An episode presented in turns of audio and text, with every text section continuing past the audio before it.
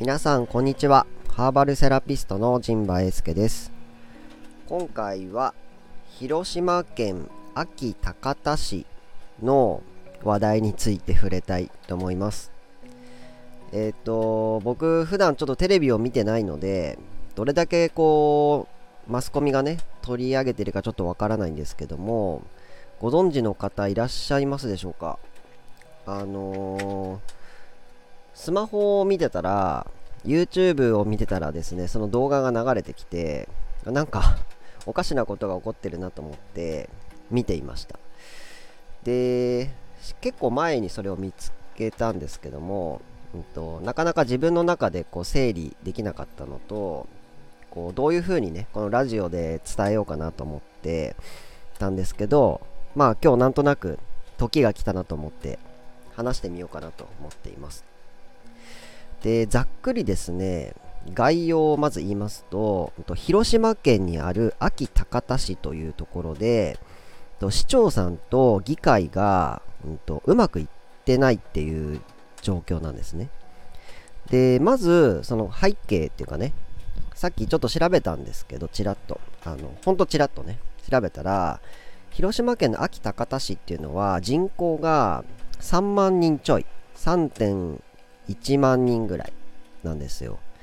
で僕は秋田県秋田市に住んでるんですけども、うんと、秋田でいうとどのぐらいの規模かっていうと男鹿市とか、うんと、仙北市がだいたい3万人ぐらい。であとはね二ヶ保市三郷町三種町は2万人ぐらい。あ違うわ、うんとね、二ヶ保市と三郷が2万人ぐらいでとね、三種とウゴ、ウゴが1万5千ぐらいだったかな。1万5、6千人ぐらい。で、五条目町で1万人ぐらいっていう人口の規模です。なんで、だいたい小菓子ぐらいの規模の町で、市長と議会がうまくいってないっていうのがまずあるっていうことですね。で、これ、ど、どんなことがうまくいってないかっていうとですね、うんと、市長さんが、41歳の方なんですよ。で、今、3、3年目？任期が3年らしくて、今その3年目らしいんですね。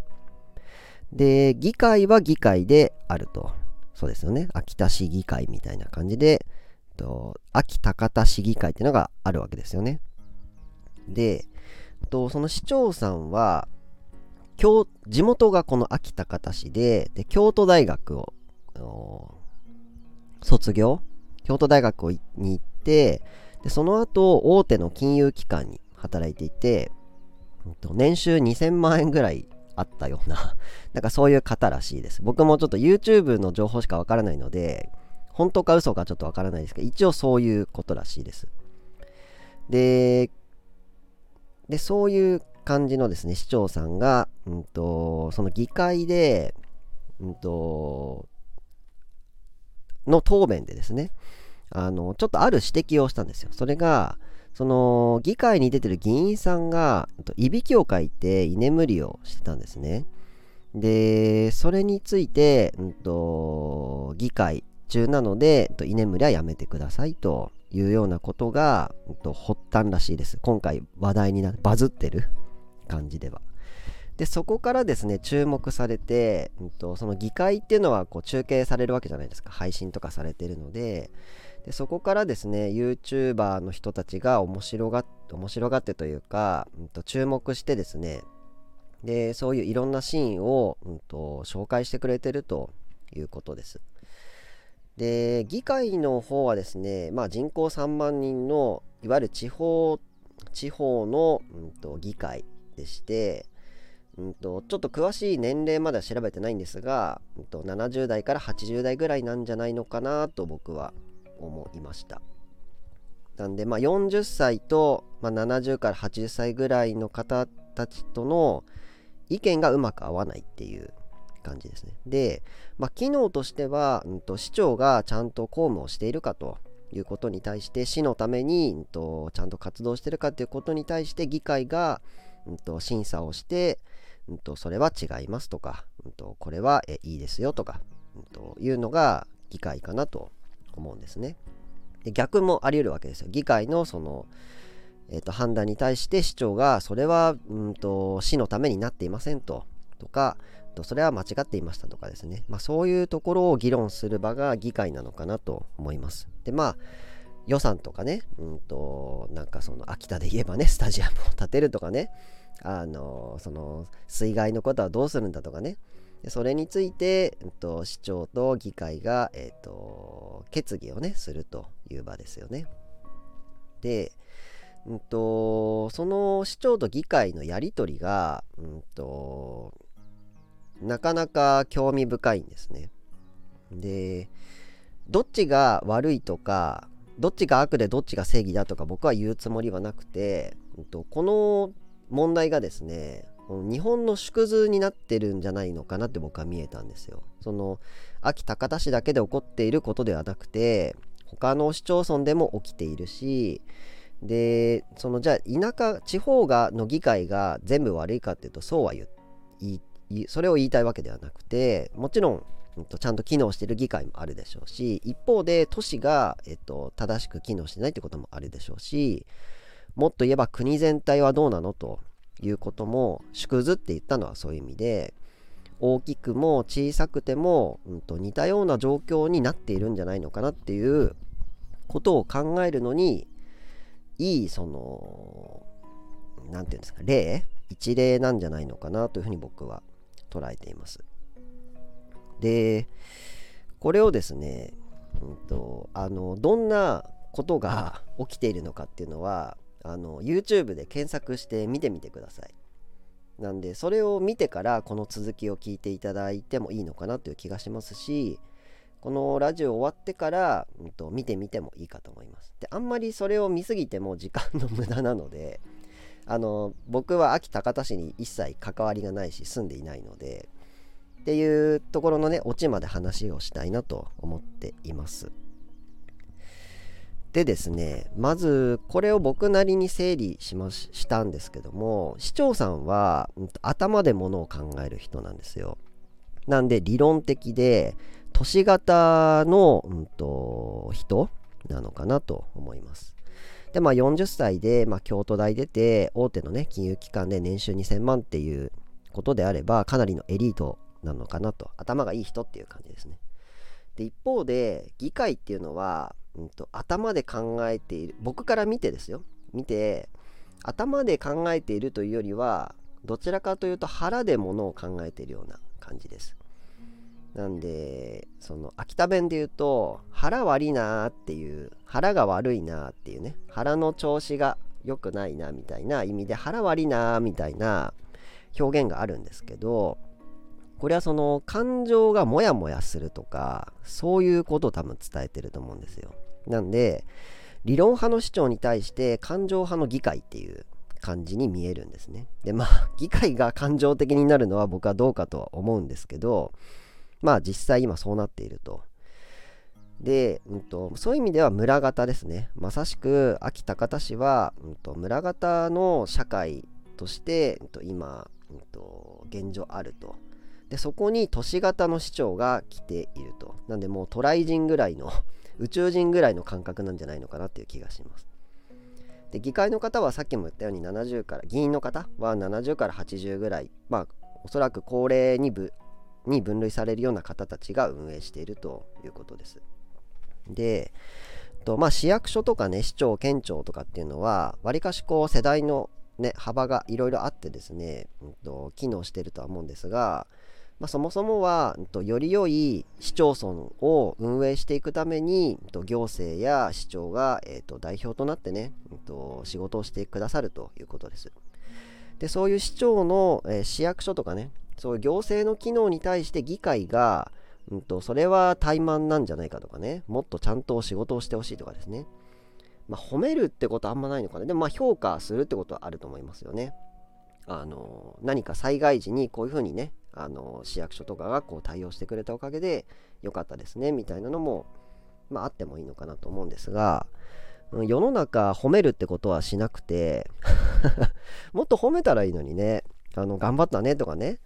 言えばいいのに大体基本は、指摘批評クレームなんかが多いと思います。なんでうまくいかないことの方が声に出し出やすくて目立つってことですね。なんで僕はいいことをもっと言ってった方がいいんじゃないのかなっていう気がしますでまあこの辺を、うんと、整理して YouTube とかのね動画を見るとと理論として筋筋書きっていうかね何て言うのかな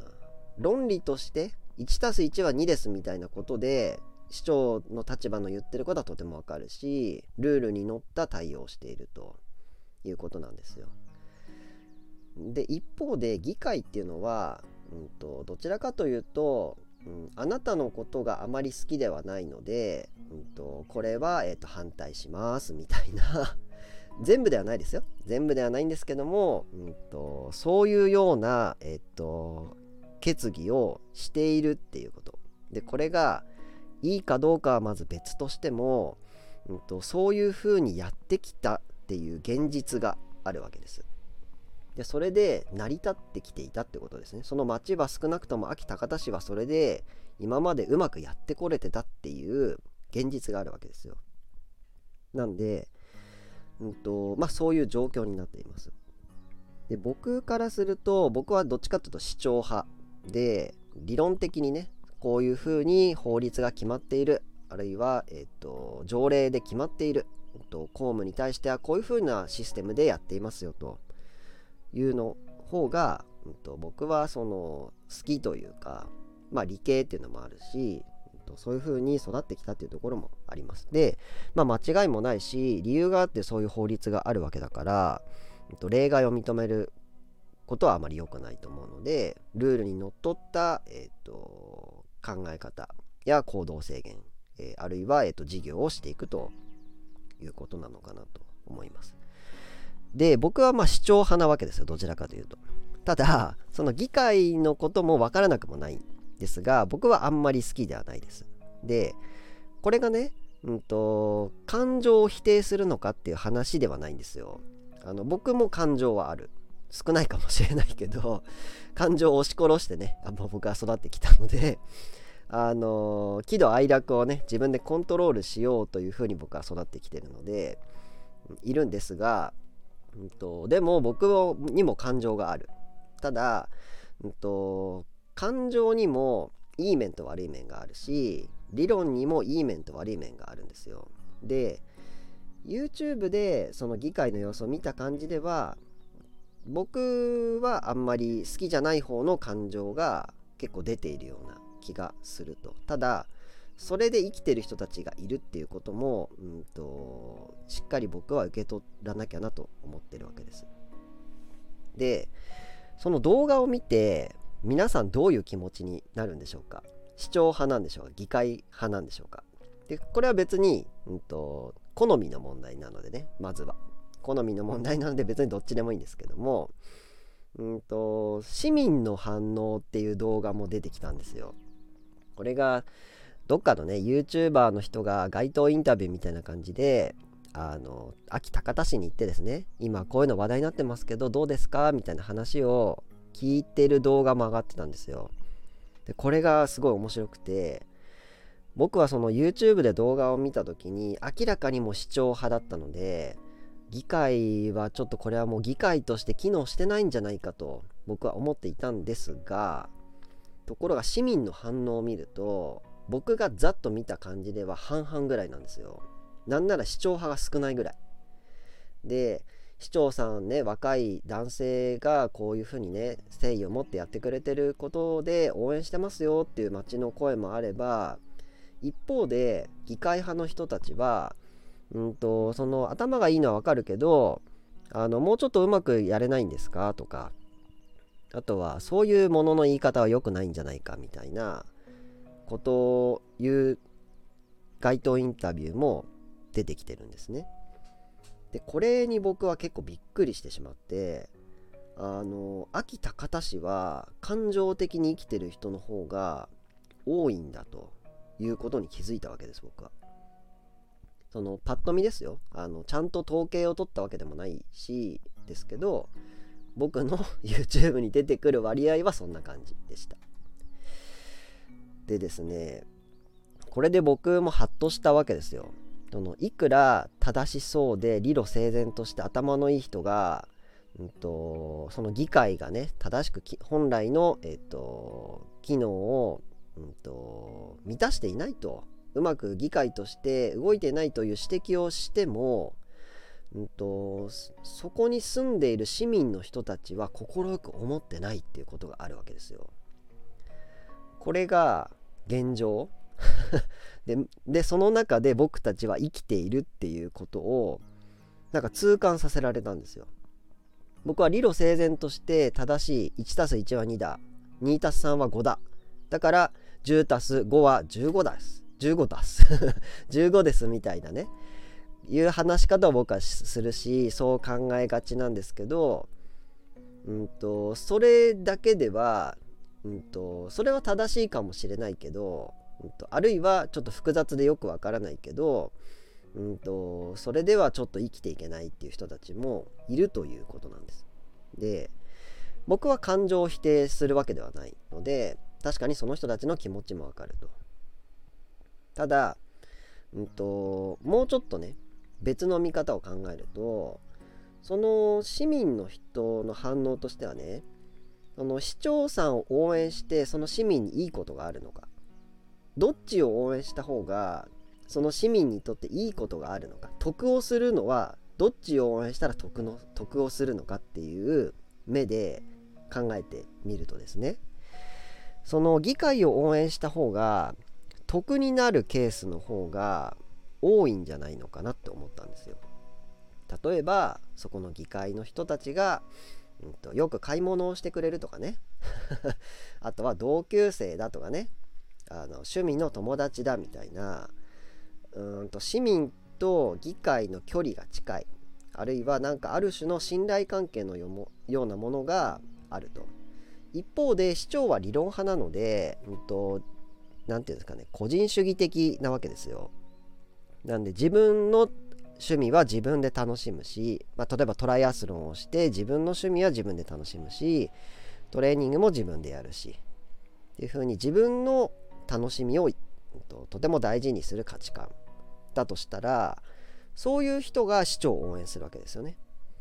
で言ってみたら村社会派が心地いい人か都市社会が心地いい人かでその市民がどっちを応援するかっていうのが分かれると思うんですよ。でそういう村社会のところに都市型の人が来てしまったらそれはやっぱり少数なのかなっていう気も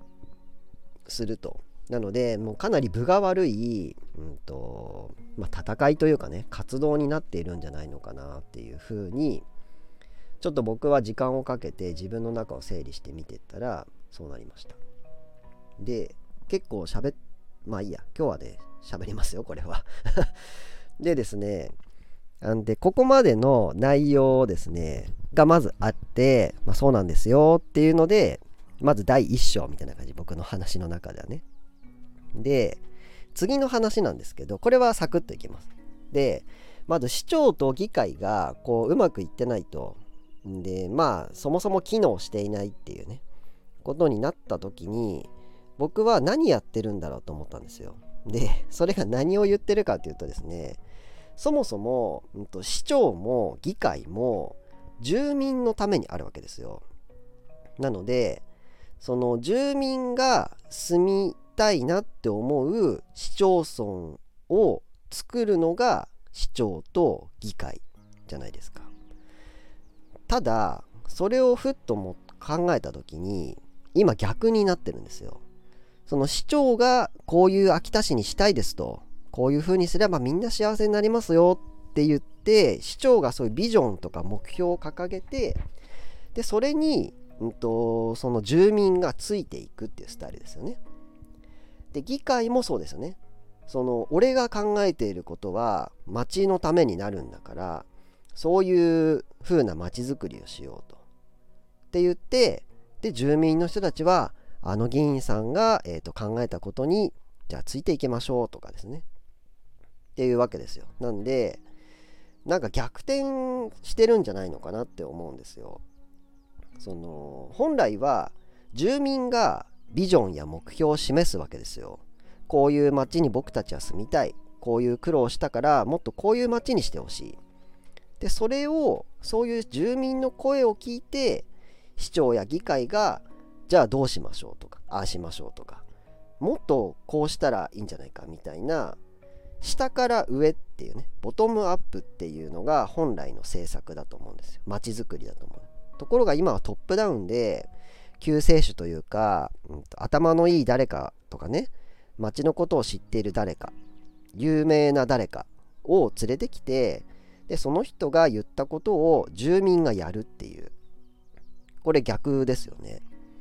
で逆になってるんですがおそらくほとんど今そういう形になっていると思います。でこれが、うん、と政治と住民の格差ギャップあるいは分断が起きていると。もう住民は政治のことは考えたくないと。専門家がやってればいいみたいなことを言うんですけどでもそこでその専門家っていうかねその市長や議会が住民のための政策をしていないと。っていうのは言語道断というかもってのほかというか 何のためにここはあるんだっていうね感じになっちゃうじゃないですか。ただ住民にも責任があると思っていて街づくりに興味がなかったと。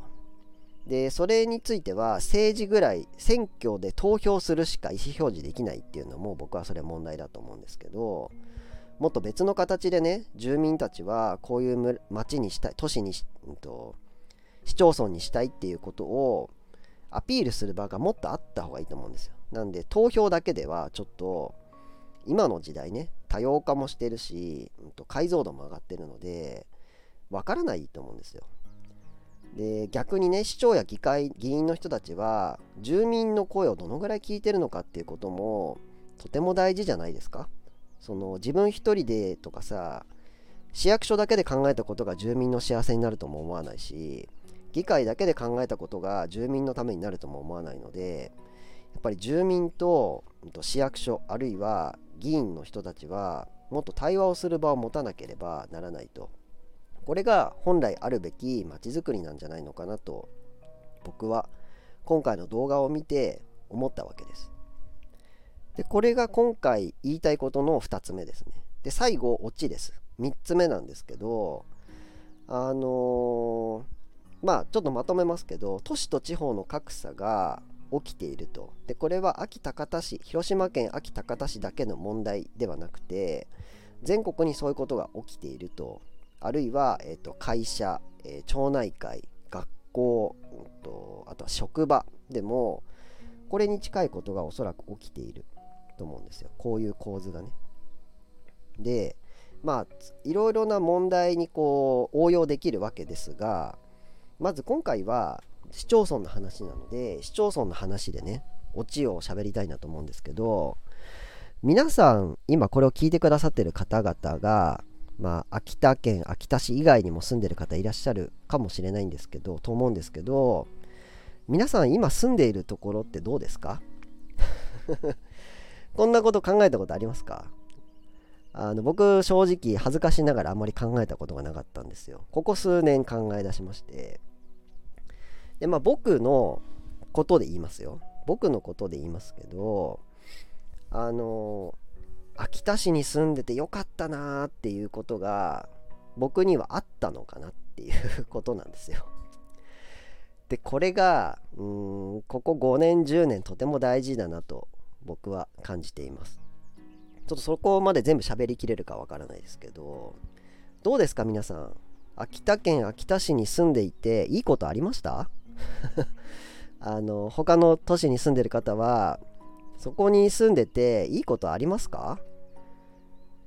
これをねなんかちゃんと一回どこかで皆さん考えた方がなんかいいんじゃないのかなと思うんですよ。ででまあこれもすごい大きいねくくりの話なのでいろんな話題が出てくるんですが、うんとまあ、僕の頭の中っていうかね最近思うこととして、うんと不条理に対してその市町村がねどういうふうに助けてくれるのかっていうことを僕は最近痛感しています。でそのまずね自分の生活仕事あと心の問題体の問題っていうのはまず基本的には自分で何とかするっていうね自己責任っていうのがまずあると思うんですが自己責任っていうのは自分しか言えないです。他人に自己責任と言われる筋合いはないと思うのでまず自分のことは自分でしっかりしようぜっていうのが僕の中にはまず一つあります。なので、うんと、自分の健康とか自分が楽しく過ごせるとかね。そういうことはまず自分で考えて自分に合ったねうんと生活をするべきだなとは思うんです。なんで正しいとかじゃなくて自分に合ってるっていうのが大事ですね。なんでそれがまず一つですね。でそういうことをした上でですよ。自分のことは自分でしっかりした上で、うんと、不条理ってのがやってくるんですよ。で不条理っていうのは何にも悪いことしてないのにひどい目に遭うみたいなそういうことです。まあ、交通事故的なことであったりとかね。で、うんと、僕は秋田県秋田市に住んでるんですけどあの水害がねあったんですよ7月に。でこれもその僕は当事者ではないので、うんと、あんまりねあの強く言える話ではないんですがあのお友達がね結構水害の被害に遭ってるお友達がいるわけですよ。で、そういうお話を聞いててね、思うこととかもあって、その、何にも悪いことしないのに、水没するんですよ。車も使えない。で、家には水が上がってきて、カビってくるし、うんと、住めないわけですよ。匂いもすごいしね。で、ゴミも出さなきゃいけないとか。うん、もう、もう大変なわけですよ。で、これは、そのね、あの、他にも水害があった地域では、おそらく似たようなことが起きてると思うんですが、僕はかなりその、水害をね、かなり近いところで、うんと、経験というか、目撃をしてですね、不条理って、もう自分、自分ではどうしようもできないわけですよ。いくら徳を積もうがですね、誰かに親切にしてようがですね、会う時は雷には打たれるし、熊も出ると。でも、だってクマはさ、なんともできないじゃん。水害もさ、なんともできないですよ。もう30分ぐらいでバーッと来ちゃうらしいじゃないですか。なんか水害はね。なんでもう、まあ、コロナもそうですけどね。その何にも悪いことしないのに、ただ喋ってるだけでうつっちゃうみたいなね。なんだよ、それっていうことが、非常に最近多いように感じるんですよ。で、その、ただでさえさ、日常生活が大変じゃないですか。毎日ね、生活するために、えーと、家事、子育て、仕事、あとは自分の趣味なんかをしてね、活動しているって、余裕とか余白があればあればまだ別ですけど、結構みんなカツカツなんですよ。なんか僕も自営業してて感じるんですけどね。ハーブティーを飲む時間もない。買いに行く時間もない。うんとゆっくり寝る時間もない。なんかご飯をゆっくり食べる時間もないみたいな。なんかそういう人たちが、うんと、そういう人たちだけではないとは思うんですが、僕がお店をやってた頃は、うんと、そういう人たちがよくお店に来てくれたし、うんと、そういう人たちが、うんと、少なくないということは、うんと、数を数えたわけではないですが、なんとなく実感はしてるんですね。でそういう状況で不条理がやってくるともう心が折れると思うんですよ。で、そんな不条理に対して、うんと、市町村はね、僕たちに何をしてくれたのかっていうことを、うんと、よく考えるべきだと思うんですよ。うんと、別にそれは、うんと、革命を起こせとか、そんな、はなんていうんですか、その、えっと、過激なね、ことを僕は言ってるわけじゃなくて、淡々とまず受け止めて考えてみたらどうかなと。なんで、不条理にあった時に、誰が何をしてくれたのかっていうこととか、誰が得して誰が損してるのかっていうのを、そういう目でも見てみたら、うんと、ちょっと別の世界も見えるんじゃないのかなと思うわけですよ。でね、まあその市町村はの人たちは私たちが納めてる住民税で仕事をしていただいてますのであのそれなりの仕事はしていただかないと困るわけですよ。なので、その行政に行けばね、やっぱりこう、それぞれ対応が個性があるので差はあるとは思うんですけどやっぱ上手な対応してくれる人もいれば、うんと、ちょっと合わないね僕の好みとは違った対応する方もいらっしゃいますしそもそも、うんとうんとまあ、条例とかね、うんと、そういう仕組みがうまくそっちに合ってるのかっていうこともよく考えなければいけないと。で結果的に市町村は僕たちに何をしてくれたのかということですね。でまあ、ちょっと市町村だけの話をしてるとちょっとそのバランスが悪いので、うんと、例えば、うんと、資本主義の会社あるじゃないですか。その人たちが、うんと、水害に遭った人たちに何をしてくれたのかっていうことも考えてみませんか？そしたら、うんと、大手資本のねチェーン店とかスーパーとか企業があるじゃないですか。その人たちが、うんと、僕たちに何をしてくれたのか何か助けてくれたのかっていうこともちょっと考えてみたらどうかなと思うんです。で、うんと、いいと思うんですよ。その24時間やってるからそこで過ごせて助かったっていうこともそれはいいでしょうし逆にいつもあそこに行ってたのに何もなんか炊き出しも何もしてくれなかったみたいなね こともあるわけじゃないですか。でその今炊き出しっていうちょっと言葉が出てきたんですけど逆にですよその水害に遭った人たちから見てね炊き出しをしてくれた人たちってどんな人たちだったんでしょうか普段行ってるお店の人たちなんでしょうか？それとも一回も行ったことないお店の人たちがやってくれたんでしょうか？それは大きい企業だったのか小さい企業だったんでしょうか？っていうことも、うんと、考えてみたらどうかなと思います。でもう一個ね助けてくれたか助けてくれなかったかっていう、うんと、物差し判断基準も一個あるんですけどそういう中でも、うんとこの人は炊き出しをして損をしてるんだろうか得をしてるんだろうかあるいは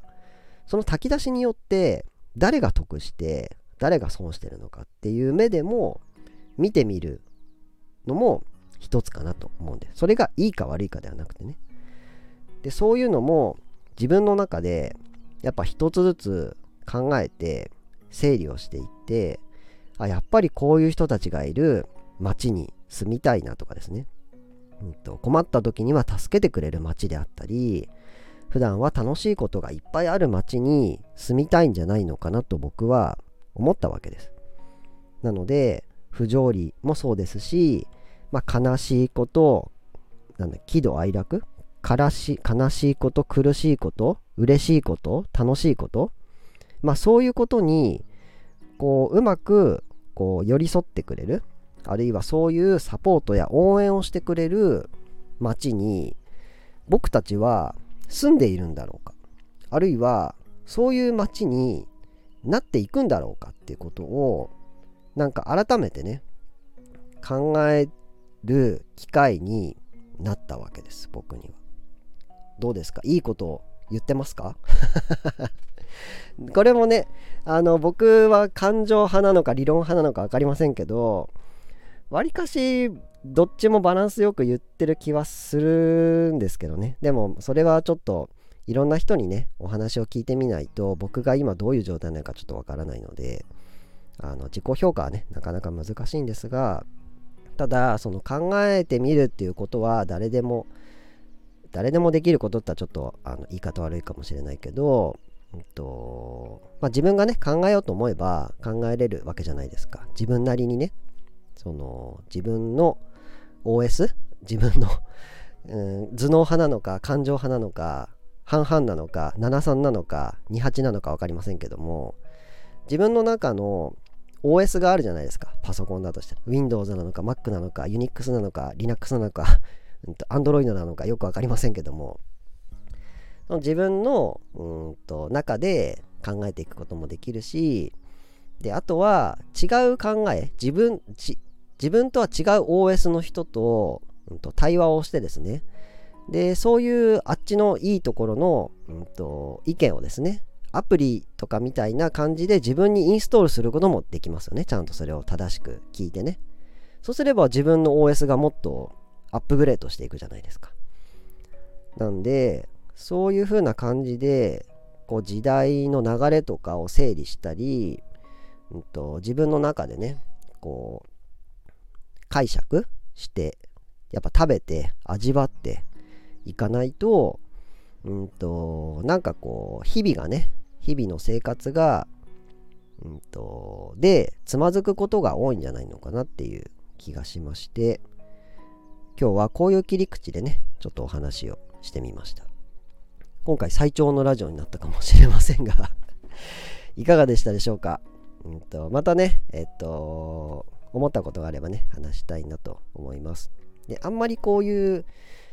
これはわりかし真面目で硬い話かなと思うんですけど、しょうもないネタも今ちょっとずつ溜まってきてますので それもね、あの、ちょっとお楽しみにしていただければいいかなと思います。じゃあ、ラジオの本題の方は以上ですね。えっと、次は宣伝です。えっと、私はハーブティーをね、販売する活動をしています。で、10月からですね、秋田市奈良山のコミュニティセンターの近くにある、うんと、かけら小屋っていうね、場所でですね、あの、ハーブティーを販売しています。で、10月からは、えっと、木金堂っていう活動が、えっと、始まりまして、毎週木曜日と金曜日は何かやってますよっていうことをやってます。で時間は11時から4時ぐらいまでなんですけども、うんと、そこにねなるべく僕も、えっと、スケジュールが合えばね顔を出して、えっと、ハーブティーの販売をしたりあとは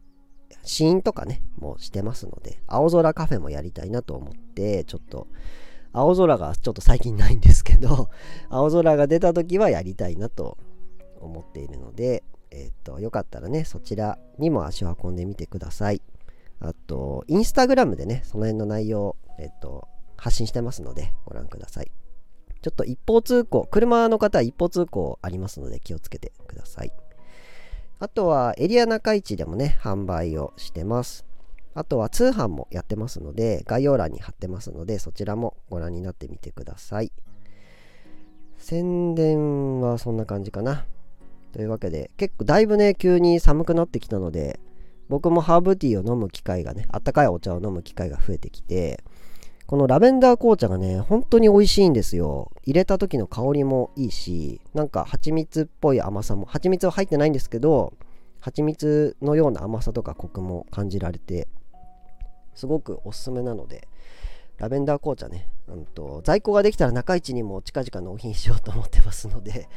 今はかけら小屋と通販、あ、かけら小屋じゃないや、木金堂と,、うんと通販でしかね、今買えませんので、あのよかったらねあのまた納品したら発信しようと思いますのでそちらもご覧になってください。というわけで最後までご視聴いただきましてありがとうございました。また次回の配信もお楽しみに。